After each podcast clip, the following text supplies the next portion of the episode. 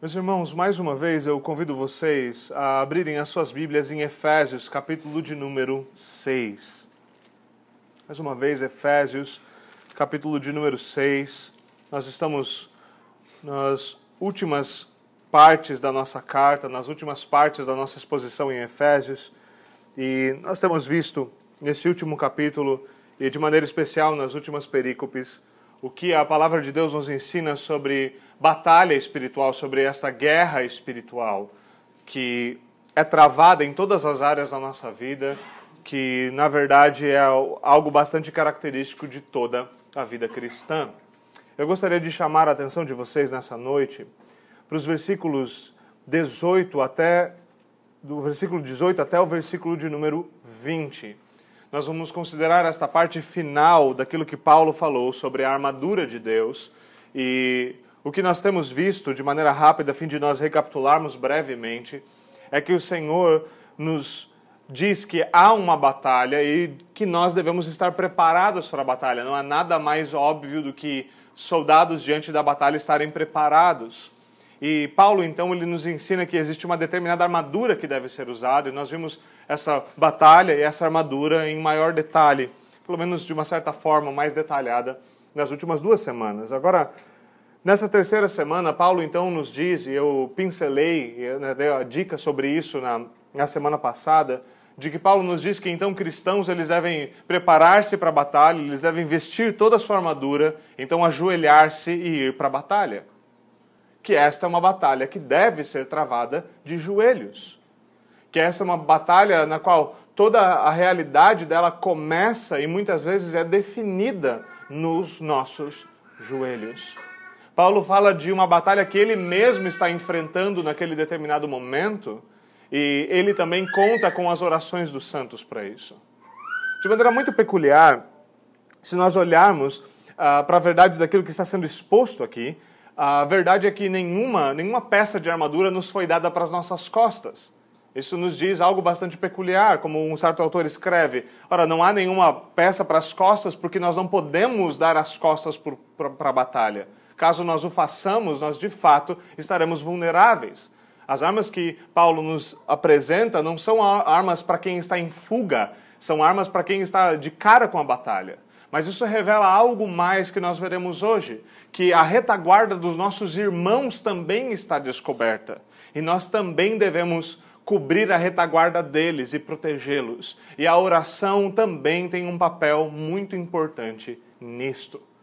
Então, à medida que nós consideramos esses versículos, eu gostaria de primeiramente fazer a leitura deles antes de nós entrarmos numa consideração mais detalhada. Mais uma vez, Efésios, é, Efésios capítulo 6, desculpe, do 18 ao 20. Eu vou fazer a leitura da palavra de Deus. Eu peço que vocês ouçam-na com atenção, com fé, como ela deve ser ouvida, porque é a palavra de Deus. Vamos lá, assim diz a palavra do Senhor. Orem no Espírito em todas as ocasiões com toda oração e súplica, tendo isso em mente. Estejam atentos e perseverem na oração por todos os santos. Orem também por mim, para que, quando eu falar, seja-me dada a mensagem, a fim de que destemidamente torne conhecido o mistério do Evangelho, pelo qual sou embaixador preso em correntes Orem para que, permanecendo nele, eu fale com coragem como me cumpre fazer. Amém. Vamos até o Senhor em oração mais uma vez. Senhor, nós, nós pedimos a tua, a tua bênção. Nós pedimos a iluminação do teu Santo Espírito à medida que nós consideramos a tua verdade. Por favor, Senhor, não nos deixe com o nosso próprio intelecto, mas pelo teu espírito, abre a nossa mente, abre o nosso coração para compreender a tua verdade. Dá-me graça no falar para que eu possa comunicar a tua verdade com fidelidade, Senhor. Por favor. É o que nós te pedimos em nome de Jesus Cristo. Amém. Bom, meus irmãos, naturalmente o tema da nossa pregação hoje é a oração e intercessão. É disso que Paulo fala nesses versículos seria bastante ousado tentar propor alguma outra ideia além dessa como sentido objetivo do nosso texto de hoje. Agora, o que Paulo nos ensina sobre oração, mais uma vez, está num contexto de guerra. E ele nos diz que oração é uma excelente tática de guerra, a única tática de guerra no fato que ele nos dá nesse texto. A tática objetiva, após nos dizer que tipo de armadura nós deveríamos usar, é a oração. E é muito peculiar a maneira como Paulo abre o versículo 18, falando, usando várias vezes, e principalmente no original, a nossa versão, a versão que eu acabo de ler, não capta isso é, em todas, todas as suas instâncias, mas há quatro todos que Paulo usa aqui. Ele começa o seu texto dizendo: Ore no Espírito em todas as ocasiões, com toda oração, com toda perseverança, por todos os santos. Paulo tenta nos comunicar a certeza, de maneira bastante clara, a certeza de que em tudo o que essa batalha representa, em toda a vida, oração é fundamentalmente necessária.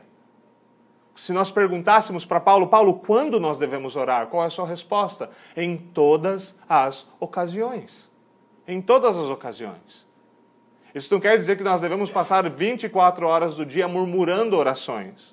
Isso quer dizer que em todas as orações que nós, que todas as situações que nós nos encontramos, uma boa dose de oração deveria acompanhá-las. Quantos de nós não achamos tão belo quando Lutero, numa determinada altura da sua vida, quando ele estava entupido de trabalho até o topo da sua cabeça, ele dizia o seguinte: Hoje eu tenho tanto trabalho, mas tanto trabalho que eu vou ter que gastar as três primeiras horas do meu dia em oração. Agora, normalmente nós ficamos bastante é, é, assustados quando nós ouvimos de grandes períodos de oração e peculiarmente, é, e obviamente sem nenhuma crítica que é Lutero, obviamente, é, provavelmente ele por ser muito mais santo do que eu tinha muito mais do que orar do que eu consigo conceber, mas um dos segredos que o próprio Jesus Cristo nos ensina sobre oração é a sua brevidade. O Senhor fala daqueles que repetem muito achando que por muito falarem serão ouvidos. Ele critica esta posição. E isso nos ensina como nós podemos fazer um bom uso da oração em todas as ocasiões, mantendo elas breves e objetivas e nos sujeitando ao Senhor. É necessário orar quando? Todas as ocasiões. As nossas crianças, elas podem desenhar isso e de maneira bastante peculiar, unindo o que nós já vimos com aquilo que nós estamos vendo hoje, falar da realidade de soldados que estão lutando, mas eles estão lutando de joelhos. Então elas podem desenhar exatamente essa realidade de soldados de joelhos orando, desses homens de fato compreendendo que esta é uma guerra que não é a mesma guerra que a gente costuma ver, por exemplo, nos filmes. Ela é uma guerra completamente diferente e, por isso, ela deve ser lutada nos moldes de Deus. Ela é uma guerra espiritual e, como nós vimos nas outras semanas, as armas para essa batalha elas não são armas humanas, elas são verdadeiramente poderosas.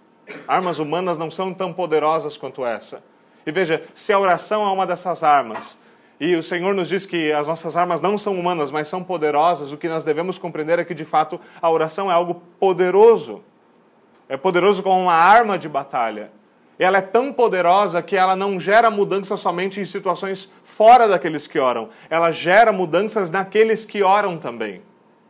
A oração é uma arma tão poderosa que ela não derruba não derruba fortalezas do, apenas lá do inimigo fora de mim, ela derruba fortalezas do inimigo dentro de mim. E isso é extremamente importante. Paulo fala ainda de que tipo de oração deve ser feita, e mais uma vez a sua resposta é toda oração e toda súplica. Ele coloca oração e súplica aqui como uma forma de dizer todos os tipos de oração. Você vai ao Senhor, você pede, você vai ao Senhor, você, agradece, você vai ao Senhor, você suplica, você vai ao Senhor e você pede que o Senhor faça avançar seu reino, você vai ao Senhor e pede a Ele perdão pelos seus pecados, você vai ao Senhor e pede dele graça não nos faltam motivos para orar. Paulo fala toda oração, toda súplica, de todo tipo. Então, mais uma vez, ele fala com toda perseverança, e pode parecer que aqui ele está se repetindo. Algumas vezes as pessoas entendem isso mal. Pô, ele falou que a frequência deve ser, bom, em todas as ocasiões. Quando se deve orar? Em todas as ocasiões. E com que frequência? Bom, com toda perseverança, Paulo diz. E algumas vezes nós ficamos mas como, como assim, com toda perseverança? Nós já entendemos que nós devemos orar em todas as ocasiões. Mas há uma coisa bem peculiar, algo bastante peculiar sobre a oração e sobre a perseverança em oração. é que nós costumamos orar somente quando as coisas estão muito ruins. Nós tratamos a oração como um tipo de pronto atendimento, de pronto socorro. Você só vai lá quando a coisa realmente ficou feia. Quando algum machucado realmente feriu, quando há alguma fratura que precisa de um médico, então você ora. Mas a oração para o cristão ela deveria ser muito mais parecida com o seu quarto do que com a ideia que ele tem de um pronto atendimento, de uma sala emergencial de um hospital. Ela deveria ser muito mais como o seu quarto, o lugar onde ele vai para descansar, o lugar onde ele encontra consolo, onde ele se arruma, onde ele se prepara para tudo que ele tem que enfrentar lá fora, o lugar para onde ele recorre quando a sua alma está cansada. Nós jamais deveríamos olhar para a oração como algo que deve ser feito somente nos momentos de desespero. E isso é muito comum. Isso é muito comum. A nossa tendência é orar quando as coisas estão indo muito mal. Quando elas estão indo pouco mal, nós nem oramos tanto. Mas quando as coisas estão muito mal, então nós decidimos começar a orar. A pergunta é: o que nós deveríamos fazer quando tudo vai bem? O que nós deveríamos fazer quando, a princípio, não tem nenhuma tempestade aparente diante de nós? Paulo fala, nós deveríamos orar com frequência, em todo tipo de situação e com toda perseverança. Orar quando as respostas à oração são claras e quando elas parecem não ser claras. Orar quando os dias são maus, mas quando os dias são bons também. Orar lembrando rapidamente do evento que nós tivemos ontem, na saúde e na doença, na riqueza e na pobreza. É de fato orar e nos colocar diante do Senhor e pedir a Ele, pedir que Ele tenha misericórdia de nós. E quando não há misericórdia para ser pedida, aparentemente nós deveríamos orar em ações de graças. Paulo tem mais um todo ainda para dizer, ele fala por quem orar. Ele diz o seguinte: nós devemos orar por todos os santos. A oração não deveria ser encarada como algo fundamentalmente egoísta. Muitas vezes nós oramos pouco exatamente pelo fato de que nós só oramos por nós mesmos. Nós estamos tão centrados no cálice do nosso umbigo que nós não prestamos atenção em mais nada. Nós não deveríamos perseverar em oração apenas por nós, nós deveríamos também perseverar em oração por outros orar por outras causas, orar por outros irmãos, não somente na nossa igreja, mas pela igreja de Cristo, por todos os santos que se encontram em todos os lugares. Isso não quer dizer, obviamente, que nós jamais deveríamos orar por alguém que não é um cristão. Mas Paulo, de fato, enfatiza a nossa oração por aqueles que são irmãos na fé. E nós devemos perseverar na oração por eles também. Mais uma vez, a perseverança é chave. Aquele que planta algo, ele sabe que é necessário regar aquilo e aguardar o tempo da colheita. É necessário ele manter regando, ele manter o cuidado sobre aquela, aquela plantação. Ele sabe também que se ele abandonar os seus pedidos e deixar de regá-los com oração, ele também não verá a colheita, ele não verá o dia no qual a sua colheita, o seu trigo estará dourado e pronto para ser colhido. Nós devemos ser perseverantes e regar os nossos pedidos a Deus. E esperar, de fato, da graça dele, que ele nos responda às nossas orações. Mesmo que sejam com, com gritantes não. E então que ele nos ajude, por meio da oração, a, no nosso coração, receber aquilo como sua vontade, como uma vontade que é boa e agradável. O Senhor Jesus Cristo conta-nos uma parábola sobre o dever de orar sem desanimar. Nós podemos vê-la e rapidamente consultá-la em Lucas, capítulo de número 18. Lucas, capítulo de número 18, do versículo 1 até o versículo de número 7. O Senhor Jesus Cristo nos conta a seguinte parábola, ouçam.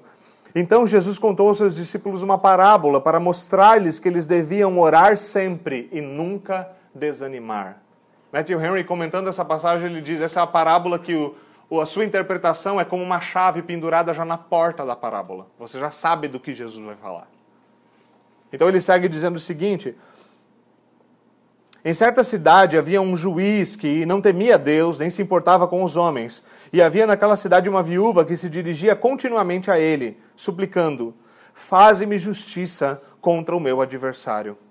Por algum tempo ele se recusou, mas finalmente disse a si mesmo: Embora eu não tema Deus e nem me importe com os homens, esta viúva está me aborrecendo. Vou fazer-lhe justiça para que ela não venha mais me importunar. E o Senhor continuou: Ouçam o que diz o juiz injusto. Acaso Deus não fará justiça aos seus escolhidos que clamam a Ele dia e noite? Continuará fazendo-os esperar? Veja, muitas vezes algumas pessoas olham para essa parábola e elas acham que realmente o segredo de, da resposta à oração é simplesmente insistir, insistir, insistir.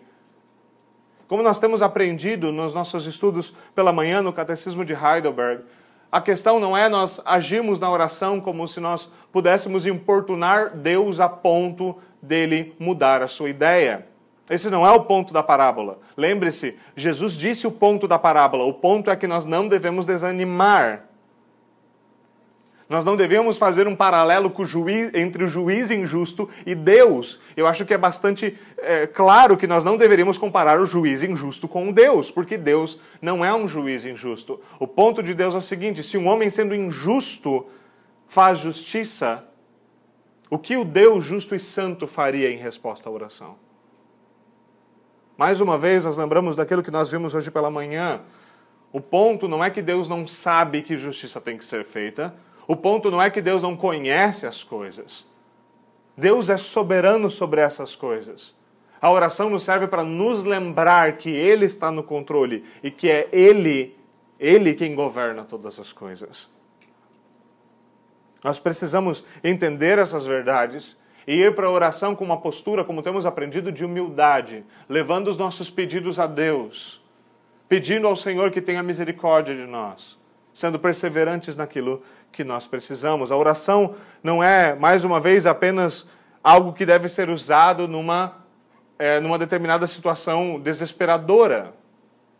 A oração deveria ser algo diário. Mais uma vez, a oração do Pai Nosso nos ensina isso. Quando Jesus Cristo pede para os seus discípulos, quando os seus discípulos, desculpem, pede a Jesus Cristo para que ele os ensine a orar, ele os ensina que a oração deve ser algo feito diariamente. O pão nosso de cada dia nos dai hoje. Jesus não fala para orar só pelo, pela compra do mês. Ele não fala assim, Senhor, eu vou orar agora e pedir porque o Senhor proveja comida até para o fim do ano. E daí eu não preciso mais orar sobre essa questão. Que daí a gente já tira, já risco isso aqui da lista, tá, tá, tá pronto. Você fala, mas, pastor, mas eu tenho comida para amanhã. Tem certeza? E de, da mão de quem vêm estas coisas? Nós ainda assim deveríamos ir ao Senhor em oração. Não fazer uso dela quando comida está em falta. Não é orar quando, por causa de uma determinada greve, como nós tivemos há poucos dias atrás, e você vê, às vezes, a prateleira do mercado começando a ficar miúda e miúda e miúda, então você fala, ah, acho que é melhor eu orar. Tinha uma oração que falava sobre pão, não era mesmo? Nós deveríamos aprender a orar e orar com perseverança orar ao Senhor e pedir ao Senhor que tenha misericórdia de nós. E alguns falam, mas pastor, eu, eu tenho dificuldade para orar. E então você deveria de fato orar ainda mais. Orar ao Senhor pedindo perdão porque você não tem o desejo de se comunicar com Ele, que você não tem o desejo de ir até Ele. Orar a Deus pedindo, Senhor, me dá verdadeiro arrependimento, porque eu não amo o lugar da oração. Senhor, me dá verdadeiro arrependimento e me ensina a orar. Me dá um desejo sincero de orar, porque eu não o tenho. Nós deveríamos ser honestos sobre isso. Além disso, ele fala, e consideremos, consideremos mais uma vez, ele pede para que nós oremos por todos os santos. Ele fala isso, essa última afirmação do versículo 18: orem por todos os santos. Aqui nós falamos também não somente de oração pessoal, oração por nós mesmos, por nossa família, mas em intercessão. Agora veja, é claro, dentro principalmente de meios pentecostais, intercessão tem se tornado um negócio bastante confuso. Alguns falam de grupos de intercessão que são poderosos para ficar lá fazendo alguma coisa enquanto outras coisas estão acontecendo e como eles lutam todas as lutas da igreja, como se de fato algum membro da igreja pudesse terceirizar o seu papel da oração. E nós adoramos fazer isso. Nós adoramos terceirizar o papel da oração. Hoje existem grupos de WhatsApp que você paga mensalmente para pessoas orarem por você.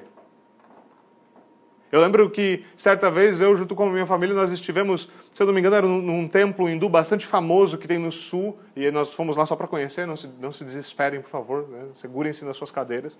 Nós fomos lá para conhecer aquela realidade, e uma das coisas que eu achei bastante peculiar é que eles tinham dois, dois rolos bem grandes que funcionavam com um sistema mecânico.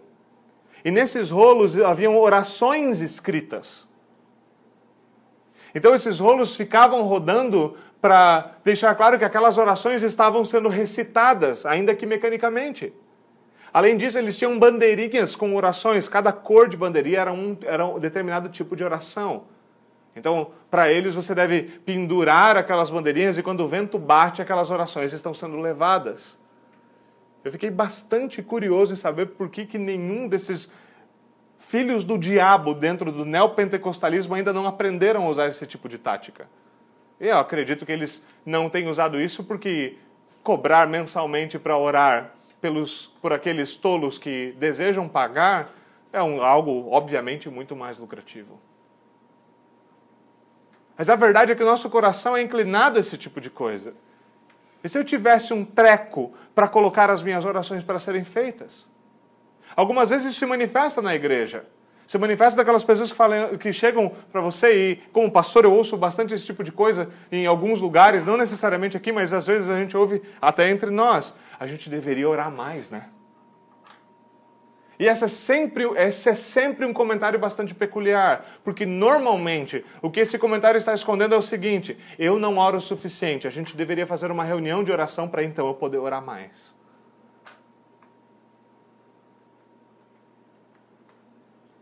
Nós não queremos lutar as nossas próprias batalhas e muito mais cuidar da retaguarda dos nossos irmãos.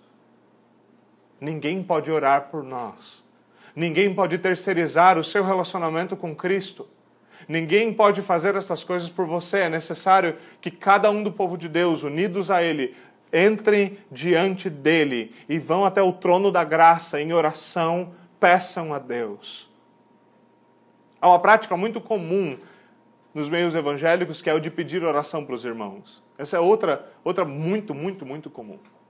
Então eu saio no final do culto, eu estou com uma determinada dificuldade, eu saio no final do culto e vou para cada irmão da igreja para garantir. Ah, eu vou pedir oração para você, pedir oração, ah, ora por mim por causa disso aqui, ora por mim por causa disso aqui, ora por mim por causa disso aqui, e eu vou pedindo um por um. Então talvez até depois no final possa pensar, nossa, vou ter 30 pessoas orando por mim. É tanta gente orando que eu não preciso orar. Não é incomum nós encontrarmos pessoas que vão e saem nos domingos para outra igreja, vão visitar outra igreja para pe poder pedir mais orações. Eu lembro-me de um certo texto, um tanto quanto cômico, mas muito verdadeiro, de um autor que, nos, que escreve dizendo o seguinte: Não, eu não vou orar por você. Não, eu não vou orar por você. Você deve ir à sua igreja e deve pedir ao seu pastor, deve pedir à sua igreja para que ore por você e deveria parar de virar um mendigo de oração por lá. Nós não podemos achar que a gente consegue fazer alguma coisa como um, um, uma revolta santa de oração por causa de um grande número de pessoas e conseguir então fazer Deus nos dar alguma coisa, porque, veja, Deus, não sou só eu pedindo, tem uma cambada aqui batendo na porta junto comigo. Nós deveríamos aprender a orar, nós pessoalmente, irmos até o Senhor. E mais uma vez, eu tenho citado isso mais vezes: se nós somos fracos na oração, nós somos fracos em tudo. Algumas vezes nós não entendemos pequenos textos bíblicos e nós esquecemos daquilo que os próprios reformadores nos deram como um método adequado de, de estudar a palavra: orare et labutare oração e labuta mas nós esquecemos da oração e nós gostamos de ler. Nós não gostamos de orar. E é necessário que nós oremos não somente por nós, é necessário que nós oremos por outros. Quando nós oramos por outros, nós somos menos egoístas. E nós gastamos menos tempo pedindo coisas indevidas para nós mesmos. Quando nós oramos pelos outros, nós oramos melhor. Porque de fato o nosso coração está onde deveria estar. Algo muito importante quando nós consideramos a realidade de orar por outras pessoas, porque isso nos faz considerar a realidade de outras pessoas. Nos faz ter a necessidade de conviver com os irmãos e conhecer as lutas deles, para que nós possamos orar por eles de maneira adequada. Isso nos faz menos julgadores dos nossos irmãos. Porque nós passamos, nós saímos do lugar de juiz para o lugar de um intercessor. Nós saímos do lugar de alguém que está lutando o contrário na batalha para alguém que está cobrindo a retaguarda de alguém que está em dificuldade. A nossa posição muda. Então nós precisamos sair de nós mesmos e ir acolher os outros.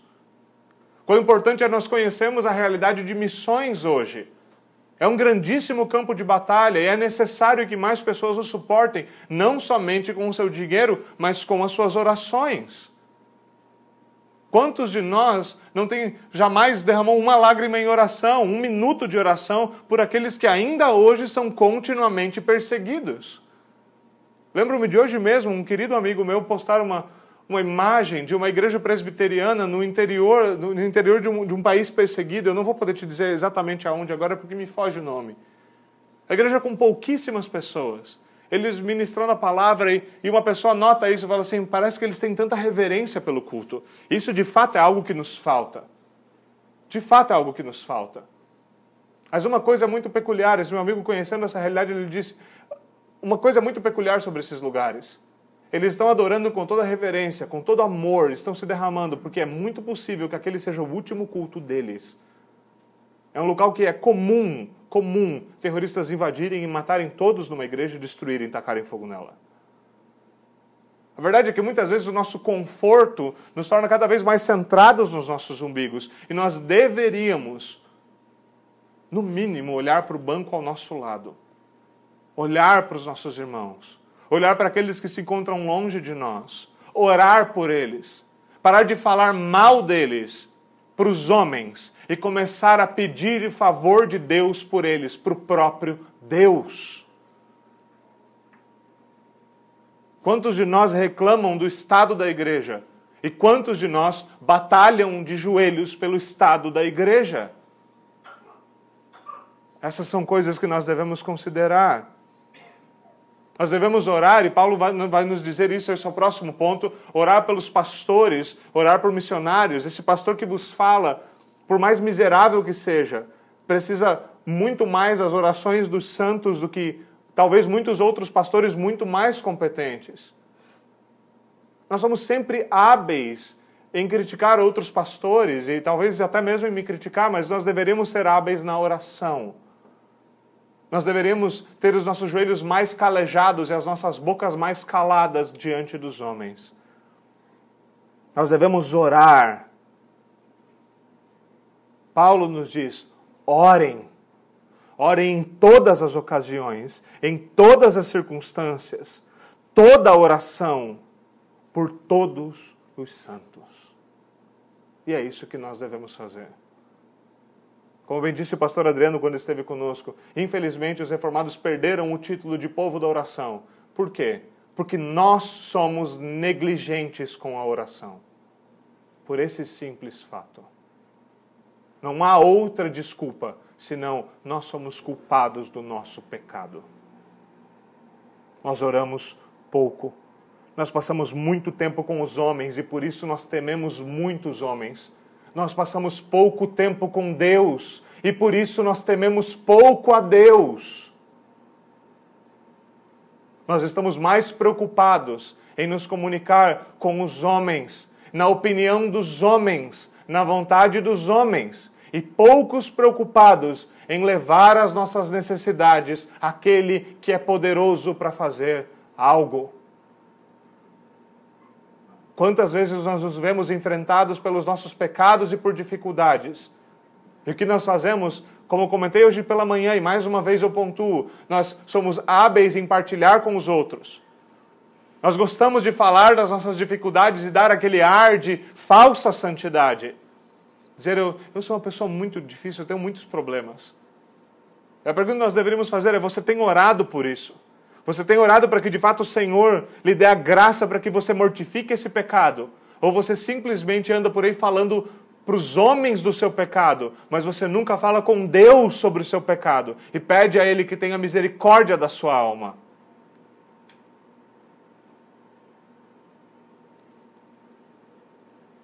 Paulo segue adiante, ele diz, e pede mais uma vez, insiste na oração, ele diz: orem também por mim. E nós, obviamente, no século 21, devemos considerar o que isso significa. E essa é uma consideração importante porque nós temos outros ensinos, como por exemplo o ensino católico romano de que é comum e adequado orar pelos mortos. Lembro-me de quando nós visitamos, por exemplo, igrejas na Irlanda do Norte, igrejas católicas, algumas muito bonitas, nós íamos para conhecer a arquitetura e algumas vezes você tinha bancos e nesses bancos as famílias pagavam para fazer plaquetas de bronze, prender as, as plaquetas de bronze para que na hora de orar tivesse um lembrete de você orar por determinada pessoa que já estava falecida.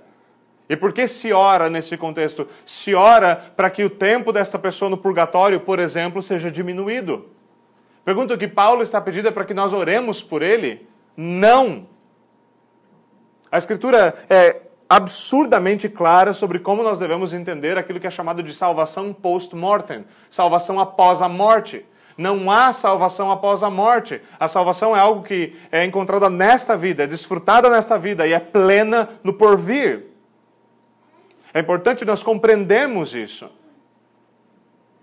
É importante nós sabermos que não é a isso que Paulo está nos chamando. Como a própria Escritura ensina, o homem está destinado a morrer uma vez só e depois disso vem o juízo. Então, tirando isso fora do caminho, nós não estamos falando de oração pelos mortos. Mas é algo muito peculiar que Paulo ore, diga assim: orem também por mim. Por quê? Porque isso nos diz que não importa quão maduro ou quantos dons um homem tenha, ele precisa de oração. Veja, aqui está Paulo, talvez o maior gigante de toda a história da missiologia e da teologia.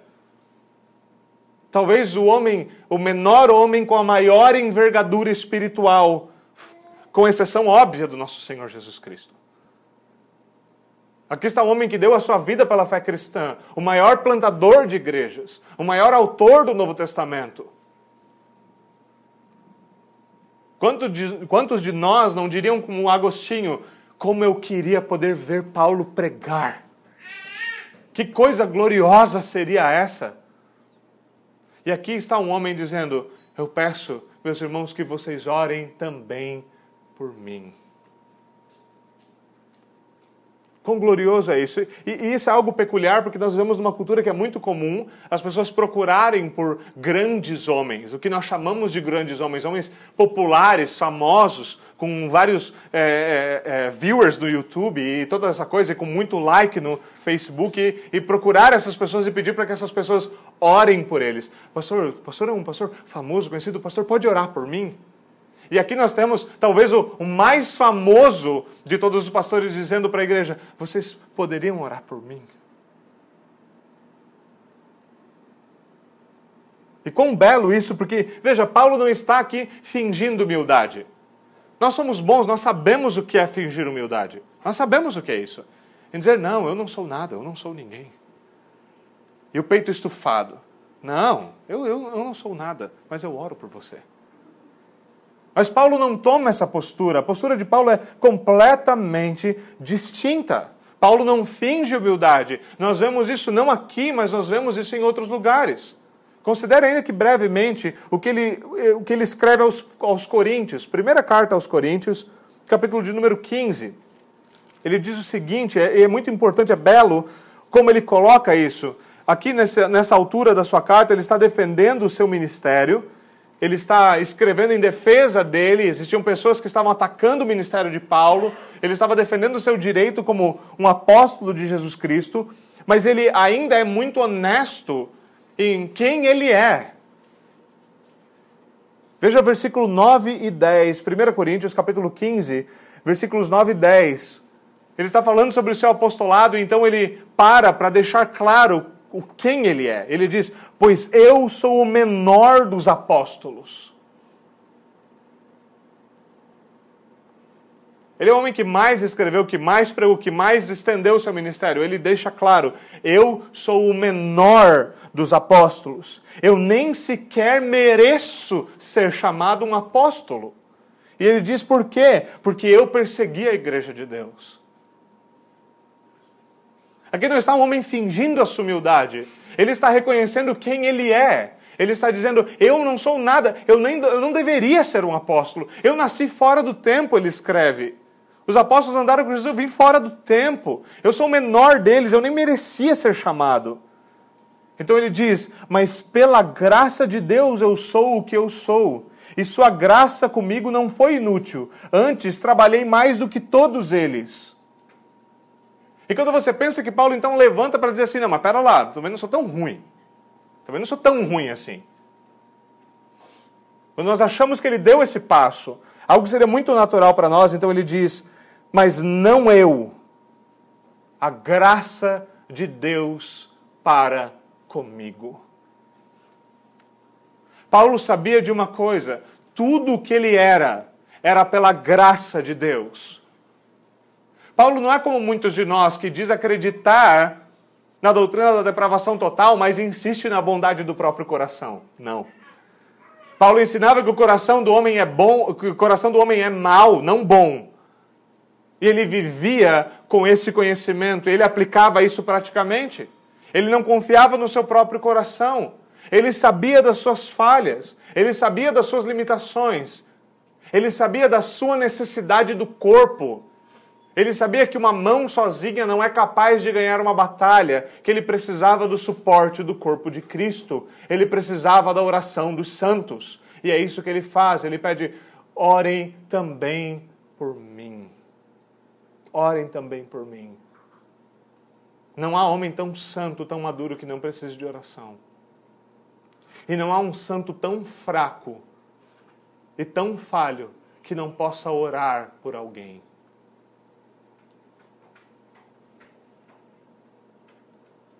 Paulo diz: Orem por mim para que quando eu falar seja-me dada a mensagem a fim de que destemidamente eu torne conhecido o mistério do Evangelho. Lembra que ele falou para nós desse mistério no capítulo de número 13? Que mistério é esse? Que Jesus Cristo, por meio dele, a bênção de Abraão se faz completa. E então todas as nações podem, por meio de Jesus Cristo, ser membros da família de Deus, se tornarem um com Cristo por meio da fé e encontrarem salvação e aceitação no pacto de Deus. Ele diz, um dos maiores pregadores diz: ore para que me seja dada a mensagem. Ore para que me seja dada ousadia, ou seja, para que eu fale destemidamente. Duas coisas deveriam ser notadas aqui. Primeiro, nós erraríamos em pressupor que o que Paulo está dizendo aqui é que ele estava com medo. Paulo não está com medo. Paulo não é o cara que está preso porque ele tem medo de, do, do evangelho e da pregação do evangelho. Paulo é o cara que sabe que pregar o evangelho em qualquer situação é um ato de guerra. E pregar o evangelho com fidelidade é ir a homens e dizer: homens são escravos do pecado e eles precisam, pela graça de Deus, se tornarem escravos de Jesus Cristo. E ele sabia que isso soava loucura para os ouvidos ímpios. É por causa desse evangelho que ele se vê em cadeias. Ele não estava temeroso por causa disso. Mas ele sabia que enganoso é o coração do homem mais do que todas as coisas. Ele sabia que qualquer coisa que ele fosse fazer, ele precisava da graça de Deus. Porque sem a graça de Deus ele não poderia fazer nada. Esse é um homem ciente de quem é, e porque está ciente de quem é, ele não precisa se esconder em quem ele gostaria de projetar para os outros. Ele não está se escondendo atrás da imagem orgulhosa que ele pintou para os outros. Isso deveria nos chamar a atenção. Isso deveria nos ensinar a nos despir, a ser simplesmente mais honestos Eu não estou dizendo e propondo que nós deveríamos sair por aí gritando todas as nossas falhas e os nossos pecados. Com certeza isso não traria bem para a maioria de nós. Mas que nós deveríamos sim ser mais humildes. Já contei isso para alguns irmãos aqui, mas nunca mencionei, eu creio que do púlpito eu lembro de ouvir uma história de um teólogo que eu admiro muito, um excelente teólogo, um dos poucos bons teólogos que nós temos hoje, para ser bastante honesto. E ele, como um teólogo muito competente, às vezes ele partilha algumas histórias e, e mais pessoais, e ele partilha essa história que um dia ele estava entrando numa reunião e um dos, te, um dos outros teólogos, pastores que ele mais admirava, estava nessa reunião, ele estava todo prestando atenção naquele homem, e então aquele homem, ao fim da reunião, ele diz, eu gostaria de que nós orássemos, eu gostaria de pedir oração, eu gostaria de pedir oração porque eu tenho lutado muito com preguiça. Então esse, esse rapaz que conta essa história, esse teólogo conta essa história, fala, Rapaz, quando eu ouvi aquilo, eu fiquei extremamente decepcionado. Essa não era a imagem que eu nutria daquele homem. Não era o que eu esperava ouvir dele. E às vezes nós temos essa coisa. Eu esperava que ele dissesse: Não, eu gostaria que vocês orassem por mim para que eu continue avançando no trabalho do Evangelho e conquiste tudo, porque eu sou um homem muito poderoso, pela glória de Deus. Mas ali estava um homem dizendo: Eu sou um pecador, eu preciso da graça de Deus, eu preciso dos meus irmãos. Eu preciso que os meus irmãos orem por mim, que me suportem em oração. Nós somos tão rápidos para falar de pastores que caem, que pecam e que falham, que fracassam, que deixam o campo. O número de suicídios pastorais tem aumentado de maneira assustadora o número de homens que terminam a vida no ministério é ridiculamente pequena. A maioria não aguenta. E a maioria das pessoas é sempre muito pronta a lançar mais dardos, mas poucos têm a disposição de dobrar os seus joelhos. Meus irmãos, nós precisamos orar. Nós precisamos orar. Nós precisamos orar por homens muito mais competentes do que se encontram entre nós para que o Senhor dê a eles a graça de fazer aquilo que nós não temos a competência de fazer. Paulo se coloca como uma figura humilde, ele pede a graça de Deus. Ele se expõe diante dos seus irmãos, não como aquilo que ele, que ele queria que eles pensassem dele, mas como ele é. Ele era um homem. Ele precisava do favor de Deus. Ele precisava dos seus irmãos. A segunda coisa peculiar é o que Paulo pede. Paulo não pede algo que muitas vezes nós seríamos tentados a pedir. É curioso que Paulo encontra-se em cadeias, veja o que ele diz, versículo 20: pelo qual eu sou embaixador preso em correntes. Essa, essa, essa linguagem de Paulo é um tanto quanto bem-humorada. Você consegue imaginar na ideia de um embaixador preso? Mas ele fala: eu sou um embaixador preso em cadeias. Ele fala que ele está preso. E o que nós im imediatamente gostaríamos de pensar é que Paulo diria assim: Cara, bem que vocês poderiam orar para Deus me soltar, né? Ele fala: Eu seria muito mais útil lá fora. Eu não estava. Eu plantei igreja em metade do mundo conhecido. Eu vim para Roma porque o meu objetivo, como ele deixou claro na carta aos Romanos, é passar por Roma, pegar uma ajuda financeira de Roma e chegar lá na altura da Espanha. Esse era o projeto de Paulo. Mas Deus tinha projetos diferentes, tinha outras pessoas para ouvirem o Evangelho.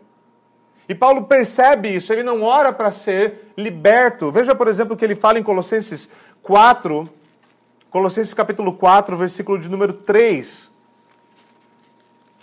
Isso é muito curioso diante daquilo que nós ouvimos hoje de manhã sobre orar, Senhor, seja feita a tua vontade, não a minha. A vontade de Paulo era ir para a Espanha, hoje o que a gente conhece como a Espanha, pregar o evangelho. A vontade de Deus era botar Paulo numa prisão romana. Mas Paulo reconhece a vontade do Senhor. Veja o que ele pede aos Colossenses, capítulo 4, versículo 3. Veja o que ele diz. Começa do 2. Dediquem-se à oração, estejam alertas e sejam agradecidos. Agora veja o que ele diz. Ao mesmo tempo, orem também por nós, para que Deus abra uma porta para a nossa mensagem, a fim de que possamos proclamar o mistério de Cristo pelo qual eu estou preso. Paulo está preso ele está dizendo: orem por mim para que aqui onde eu estou eu tenha possibilidade de pregar, para que abram-se portas aqui para pregar, Paulo via o seu julgamento, onde ele ia para ser avaliado, e então os juízes pediam: qual é a acusação contra você? Paulo entrava e falava: eu estou sendo acusado por causa do evangelho. O juiz falava: que evangelho? Ele falava: então, o evangelho, o evangelho da graça de Deus. Eu anuncio a mensagem de que todo aquele que crê é salvo por causa de Jesus Cristo. Ele via isso como uma porta aberta para ele poder pregar o evangelho. Ele via sua relação com os guardas dessa forma. Ele ora ao Senhor e ele pede aos irmãos que orem, não para libertá-lo, mas para que o Senhor abra as portas para ele.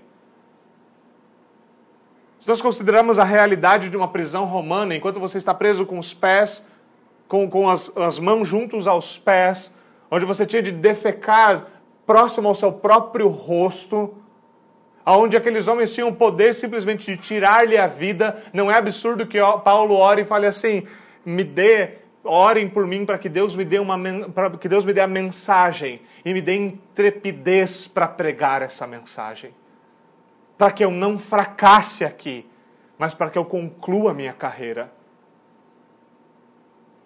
Calvino comentando esse trecho, Calvino diz o seguinte: Paulo não pede que orem ele para que ele receba excelentes dons de oratória. Paulo não pede para que ele se torne um grande erudito e um grande comunicador ele pede para que ele tenha a capacidade de proclamar o Evangelho com clareza e com intrepidez. Ele pede para que mais uma vez uma porta seja aberta, que ele finque o pé mais uma vez em qualquer das possibilidades que Deus o abrisse, para que ele pudesse anunciar o Evangelho com fidelidade e com clareza. Meus irmãos, nós oramos pelo avanço do Evangelho, oramos por nós mesmos e nas, pelas nossas situações dessa forma. Nós oramos para que o Senhor nos abra portas para viver o Evangelho, anunciar o Evangelho onde nós nos encontramos. Nós oramos assim por outras pessoas que passam por todo tipo de dificuldade. A pergunta sempre nos vem à frente é: nós oramos? Nós cremos no Deus a quem nós oramos, assim como Paulo crê. Ele sabia que Deus, obviamente, podia fazer aquilo que Deus quisesse. Ele sempre pode. Mas Paulo ora, ele pede: irmãos, orem por mim, para que me seja dada a mensagem e me seja dada intrepidez. Porque é assim que ele se vê. Ele se vê como um guerreiro, como um soldado do qual ele está escrevendo. Ele vê numa posição muito específica dessa luta. Ele é um embaixador ele é o porta-bandeira do exército. Ele está indo e nos seus ombros está uma bandeira salpicada com o sangue do cordeiro. E como certo teólogo já disse, ele está indo adiante, olhando para terras onde Deus ainda não é adorado, onde o evangelho ainda não foi pregado, e marchando adiante, dizendo: O Senhor ainda não foi pregado aqui, então agora o Senhor vai ter sido pregado aqui. É necessário que eu hasteie a bandeira do evangelho por onde quer que eu passe. E Paulo não está falando disso de montar um palco e ter uma banda, uma banda tocando e fazendo um apelo evangélico.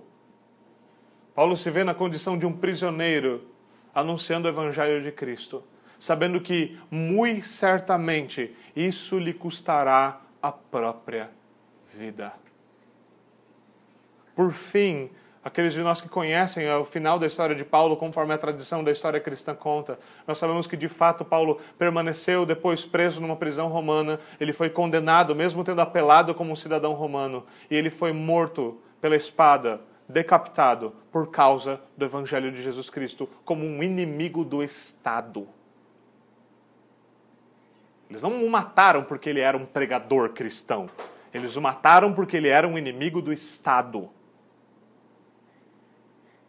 Muitas vezes nós achamos que as perseguições que vieram sobre a igreja vieram dessa forma, com os perseguidores dizendo: não, né, realmente nós odiamos a fé, nós odiamos a religião, nós odiamos Cristo. Não. Ela não vem dessa forma. Ela vem da seguinte forma: cristãos são inimigos do Estado, cristãos são inimigos do povo, cristãos são inimigos e por isso nós devemos eliminá-los. Paulo caiu exatamente dessa forma, mas ele não caiu como um derrotado ele caiu como um homem glorioso. Ele caiu dizendo: Eu sei que eu estou me derrubando, terminando de derrubar-me como uma oferta de libação a Deus. Mas eu tenho a certeza que, tendo terminado a carreira, me aguarda a coroa da glória, a coroa que o Senhor preparou para todos aqueles que o amam. Quão glorioso é ver essa realidade. Ver um homem desse porte, desse calibre, expondo suas verdadeiras necessidades. Não orando, mais uma vez, não dizendo, meus irmãos, orem para mim, orem por mim porque eu preciso ser mais santo. Essa é uma boa oração de pedir, né? Você sempre fica, esse cara deve ter uma boa porção de santidade, ele quer um pouco mais. Mas é muito difícil nós orarmos, irmos aos irmãos e pedir, meus irmãos, orem por mim, porque eu realmente eu não sei se há alguma santidade em mim. Estou em dias difíceis. Eu tenho dificuldade de encontrar o evangelho no meu coração e muito menos de ver ele saindo pelos meus lábios. Eu preciso de oração. Quão glorioso é quando, quando nós podemos ter, no meio da batalha, irmãos, soldados fiéis que vão guardar a nossa retaguarda quando nossos joelhos estiverem cansados. E é isso que nós precisamos fazer uns pelos outros. Por fim, é obviamente necessário notar que a maneira que Paulo coloca aqui, nós entendemos obviamente que, mais uma vez, a pregação do Evangelho é um ato de guerra e ela requer coragem. A verdade é que se nós queremos realmente viver o Evangelho de Jesus Cristo, é muito possível que nós enfrentaremos muitas dificuldades.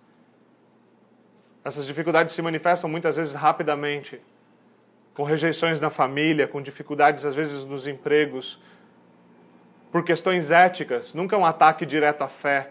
São acusações do tipo: vocês mudaram, vocês não gostam mais das mesmas coisas, vocês não vivem mais da mesma forma, vocês não cedem mais às mentiras, vocês não veem mais aqueles tipos de filme, nós não podemos mais conversar das coisas chulas que nós conversamos. Se nós queremos ser fiéis ao Evangelho, nós veremos retaliação. Nós devemos lembrar que a luta não é contra carne e sangue. Nós não lutamos contra homens ímpios, nós lutamos por homens ímpios.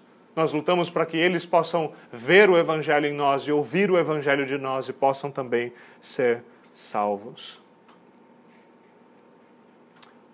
Medo medo de anunciar o Evangelho, medo de viver o Evangelho, medo de viver uma vida distintamente cristã. É um problema real. E diante de uma batalha, o medo congela qualquer soldado. Nós precisamos, como Paulo, orar uns pelos outros para que o Senhor nos dê a mensagem e nos dê intrepidez. E que nós possamos anunciar o Evangelho com fidelidade. Lutar nos nossos joelhos, lutar e depois, sob os nossos pés, lutar mais uma vez. Que o Senhor nos dê a graça e nos ajude a contemplar essa realidade diante de nós. Que o Senhor nos dê um verdadeiro espírito de oração, nos ensine a orar, nos ensine a lutar como Jacó lutou com Deus pela sua bênção. Que nós sejamos levados em maior temor a Deus, a buscar o bem dos nossos irmãos também em oração. Vamos até o Senhor.